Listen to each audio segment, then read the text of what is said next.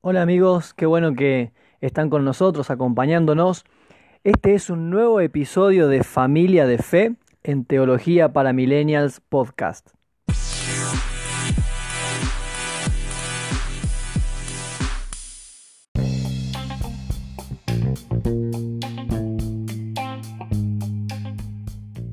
Bueno, acá estoy con mi mate, listo para contarte algo que nos pasó. No es un acontecimiento extraordinario o sobrenatural, pero sí que algo que me enseñó una buena lección. Pienso que algunas de las lecciones más importantes que podemos aprender de nuestra vida cristiana eh, van a llegar cuando aprendamos que no hacen falta grandes acontecimientos para conocer a Dios. Y claro, todos pensamos en los apóstoles o en los héroes del Antiguo Testamento como David matando a un gigante o Moisés haciendo brotar agua de la roca y nos imaginamos de pronto que esas son las experiencias que valen, pero también hay situaciones muchas más sencillas como la de Jeremías en la casa del alfarero viendo a ese artesano trabajar y en esa circunstancia la voz de Dios que le habla. Lo que te voy a contar tiene algo que ver con, eso. Por el año 2009 eh, te conté que un joven adolescente de la iglesia había aceptado su llamado para servir al Señor, había recibido y aceptado su llamado al ministerio pastoral. Él todavía estaba terminando el secundario por aquel entonces, pero ya había decidido que se iba a formar teológica y ministerialmente en el mismo seminario donde yo estudiaba, que es un requisito casi indispensable en aquellos lugares para poder eh, aspirar al ministerio pastoral. Así que, como él ya tenía esa decisión, también eh, empezamos a compartir muchas cosas más. Eh, ya teníamos siempre charlas y teníamos una amistad que la cultivamos en largas horas de tomar té hasta la madrugada en la cocina de casa, pero ahora comenzábamos a compartir también una relación eh, distinta porque él asumía ese llamado pastoral y podía contar yo con su ayuda, con su compañía, le comentaba ciertas cosas del ministerio también, eh, de una manera para ir preparándolo para lo que vendría. Y compartíamos sueños, veíamos las mismas situaciones en la iglesia, él ya podía percibir que había cosas que debían ser diferentes, observaba, oraba, descubría a las personas, eh, sus actitudes, bueno, comenzaba a tener una visión pastoral, una manera de pensar las cosas desde su ministerio, desde su llamado. Y cuando soñábamos con cosas y proyectábamos, eh, yo encontraba en él esa ayuda, esa compañía, esa persona que necesitamos todos para poder caminar en el ministerio. Yo estaba de novio con Gabriela, pero ella no vivía en la misma ciudad, eh, estudiaba en, el seminario a, unos kilómetros de distancia y además eh, ella todavía se congregaba en otra iglesia, así que claro, yo compartía muchas cosas con ella, pero en la práctica el que estaba ahí, en la congregación, en, el trabajo que estábamos desarrollando, era él. Así que en una de esas charlas que tuvimos, eh, planeamos, proyectamos que podríamos hacer algo para recuperar a los jóvenes que no estaban viniendo a la iglesia, a las reuniones, que no estaban siendo parte activa de la iglesia. Estamos hablando de hijos y nietos de los que habían fundado la iglesia, la generación de él y algunos un poquito más grandes, de, mi vecino de enfrente, eh, a quien voy a llamar José, solamente para no usar su nombre real, Em, los, chicos que habían sido sus compañeros de escuela bíblica, que habían estado con él durante su adolescencia y que ahora no estaban. Claro, la ciudad de Gualeguaychú tiene una particularidad, o tenía en ese momento la característica de que no tenía universidades. Tenía algunos terciarios que daban algunas carreras universitarias, pero los chicos que querían estudiar y querían obtener un título tenían que viajar e irse a vivir a otra provincia. Por lo general, las elegidas eran Buenos Aires o Santa Fe, en la ciudad de Rosario. Algunos también viajaban dentro de la provincia de Entre Ríos a la ciudad de Concordia, pero siempre estamos hablando de muchos kilómetros de distancia, así que los jóvenes eh, no solamente salían de las iglesias, emigraban de la ciudad, pero eso hacía que se vea un impacto. De todas maneras, había algunos que se quedaban en la ciudad, pero no estaban participando de la iglesia o de la vida cristiana, no sabíamos en qué condiciones estaban algunos de ellos. Y planeamos que podríamos hacer algo para, para rescatarlos, para volver a traerlos. Así que comenzamos a pensar, a buscar ideas, eh, a planificar proyectos y se nos ocurrió hacer una hamburgueseada. Eh, no sé si estás al tanto de lo que estoy hablando, pero eh, se nota, ¿no? Una, noche, una fiesta donde hagamos hamburguesas y en el medio de esa cena planeamos eh, hacer una obra de teatro. Se nos ocurrió que podríamos usar alguna canción para representarla con un mensaje evangelístico. Recuerdo que en aquella oportunidad eh, elegimos la canción La Niña Modelo de Vico Si. Si la conoces sabrás de qué se trata y si no la puedes escuchar. y dijimos vamos a representar esa canción para mostrar cómo Dios nos espera, cómo Dios quiere rescatarnos y ahí va a haber un lindo mensaje. Podemos hacer una reflexión al final. Eh, ya sé, como tenemos una buena relación con la iglesia bautista, con la iglesia de vida en Jesús, de la que es Iván, que ya te conté en los episodios anteriores, ellos tenían una pequeña bandita de rock y muy buena la verdad, así que también nos pusimos en contacto con ellos, los invitamos para que vengan a tocar. Decidimos que sería una buena opción también invitar a algunos de sus jóvenes y hacer juegos. Pero ¿dónde lo hacíamos? En nuestra iglesia no había lugar, no teníamos las, condiciones físicas para lo que queríamos hacer. Y en una plaza tampoco podía ser, así que decidimos alquilar un salón. Comenzamos a recorrer la ciudad y él, José, eh, se acordó que allí en el acceso sur de la ciudad cerca de una estación de servicio. Había un salón que él una vez había ido a comer con unos amigos. Fuimos a averiguar. Nos pasaron el número de teléfono de una señora que era la encargada. Nos fuimos hasta la casa de la señora. No la encontramos. Volvimos al día siguiente.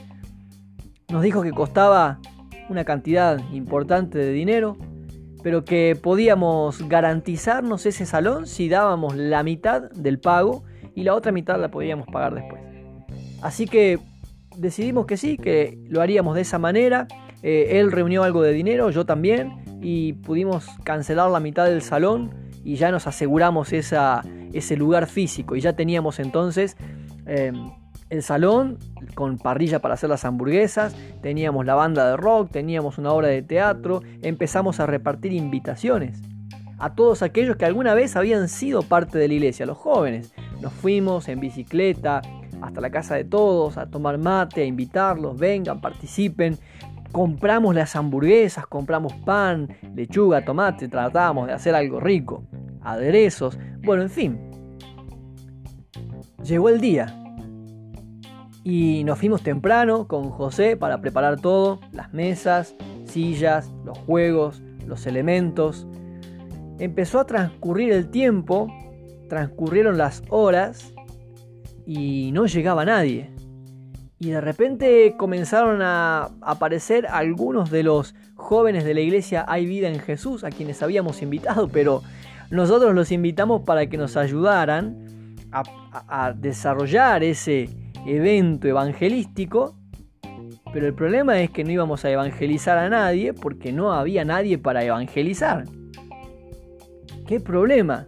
Pasaron un par de horas más y comenzaron a llegar algunos otros chicos, pero siempre de los conocidos, de los que estábamos siempre. Te lo voy a resumir. Al final no vino nadie de aquellos jóvenes a los que habíamos invitado. Bueno, ya había algunos chicos, estaban también los de la iglesia que habíamos eh, extendido la invitación, estaba la banda de rock, así que igual hicimos la, el evento. Tocaron, jugamos, hicimos la obra de teatro con la canción de Vico, sí, comimos las hamburguesas, pero pasó el evento sin pena ni gloria. La pasamos bien, pero la idea nuestra, el plan que habíamos tenido con José, era poder llevar el mensaje del Evangelio de amor de Jesucristo a esos chicos alejados. Y esos chicos alejados no habían venido. Al día siguiente hicimos algunas cuentas con José y nos dimos cuenta que todavía nos faltaba pagar la mitad del salón.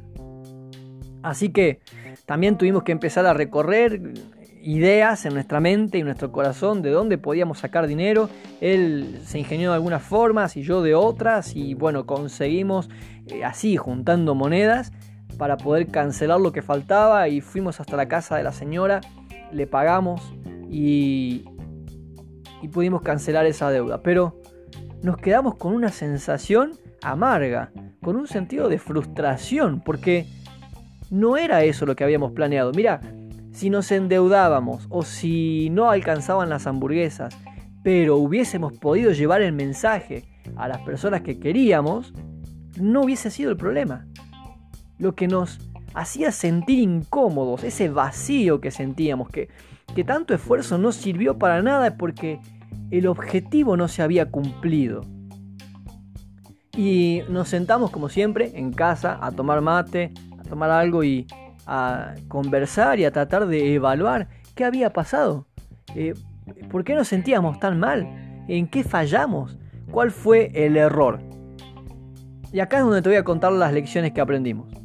En primer lugar, en la práctica ministerial, descubrimos no solo ahí, sino con el transcurso del tiempo, con los años de ministerio, descubrimos que los que un día conocieron y se alejaron, es muy difícil volver a captarlos, porque ellos saben dónde están y cuál es su condición. No es como las personas que nunca se encontraron con Jesús. Los que algún día conocieron y se alejaron, por lo general están ahí porque quieren estar ahí en ese lugar. Pero las lecciones más importantes son las que te voy a contar ahora nos dimos cuenta que todo lo que habíamos hecho lo habíamos planeado nosotros. Pensamos actividades, proyectamos, hicimos cálculos, nos esforzamos, pero todo lo hicimos nosotros. Y de repente en el medio de la conversación con José nos dimos cuenta de que nunca habíamos orado. No habíamos consultado con Dios. No le habíamos preguntado cuál era su voluntad, si esto era lo que Él quería de nosotros. Todo lo hicimos en nuestras fuerzas y algo más.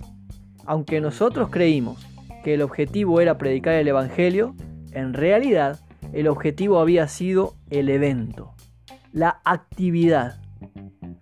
Sentimos o creímos que la actividad era el ministerio y no nos dimos cuenta que las personas son el ministerio. Ahí reflexionamos y dijimos, mira, si los fuimos a visitar para llevarles la invitación al evento, ¿cómo no vamos a visitarlos porque sí? Entre comillas. ¿Cómo es que no nos tomamos tiempo para ir a visitarlos y saber cómo están?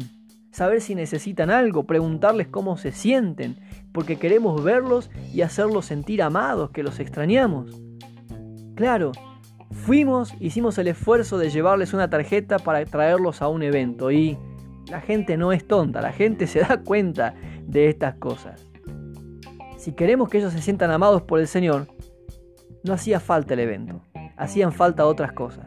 Y no nos habíamos dado cuenta de eso porque nunca habíamos, no nos habíamos detenido en medio de la actividad para hablar con el Señor o antes de la actividad para consultar con Dios y preguntarle si lo que estábamos haciendo o si lo que habíamos planeado era un deseo puesto por Él en nuestro corazón o era un deseo nuestro. Nos acostumbramos a veces a que las actividades, a creer que las actividades son el ministerio y en realidad el ministerio son las personas.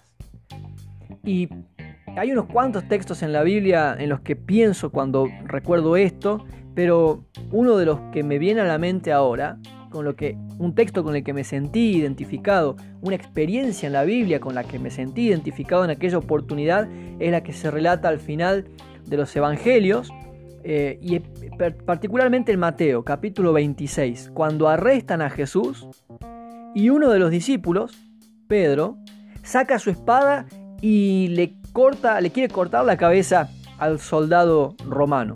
Claro, Le cortó la oreja, pero no creo que le haya apuntado a la oreja. ¿eh? Yo pienso que le apuntó a, a la cabeza entera. Le corta la oreja y Jesús en el versículo 52 de Mateo 26 se relatan las palabras del Señor. Guarda tu espada, le dijo Jesús, porque los que a hierro matan, a hierro mueren. ¿Crees que no puedo acudir a mi Padre y al instante pondría a mi disposición más de 12 batallones de ángeles? Pero entonces, ¿Cómo se cumplirían las escrituras que dicen que así tiene que suceder? Jesús le está diciendo a ese discípulo, mira, ¿quién te hizo creer que yo necesito tu ayuda? Yo llevo adelante el ministerio, no necesito tus planes, no necesito tus proyectos. En realidad, sos vos el que necesita detenerse, preguntarme, escucharme y hacer lo que yo pido. Yo no necesito tus proyectos para llevar adelante la obra. Yo no necesito tus ideas para cumplir el ministerio. No necesito tu defensa. Sos vos el que necesita de mí. Y a partir de ese día nos dispusimos con José y lo hemos tenido o hemos tratado, a veces nos olvidamos y es difícil, pero hemos tratado de mantener este principio, esta convicción y de transmitírsela a la iglesia. No hagamos nada sin haber estado antes seguros de que eso es lo que Dios quiere que hagamos. No hagamos nada si primero no le hemos consultado al Señor. No estoy diciendo que no nos tenemos que esforzar. Claro que sí, hay una parte que tiene que salir de nosotros. Pero correr detrás de las actividades porque a nosotros nos parece una buena idea, finalmente termina cansándonos, desgastándonos y por lo general no vamos a ver resultados porque estamos actuando en nuestras propias fuerzas. Esta fue la lección que aprendimos y a partir de entonces nos dispusimos a ya no caminar fuera de lo que el Señor nos dijera. Espero que lo que estás escuchando te sirva, te ayude. Si esto es así, te invito a encontrarme en las redes sociales y escribirme y contarme cómo te está ayudando, cuál es el beneficio, qué bendición te está trayendo escuchar esta serie de episodios. Te espero la próxima oportunidad para seguir charlando de algunas experiencias que tuvimos y las lecciones que aprendimos de ellas en Teología para Millennials Podcast.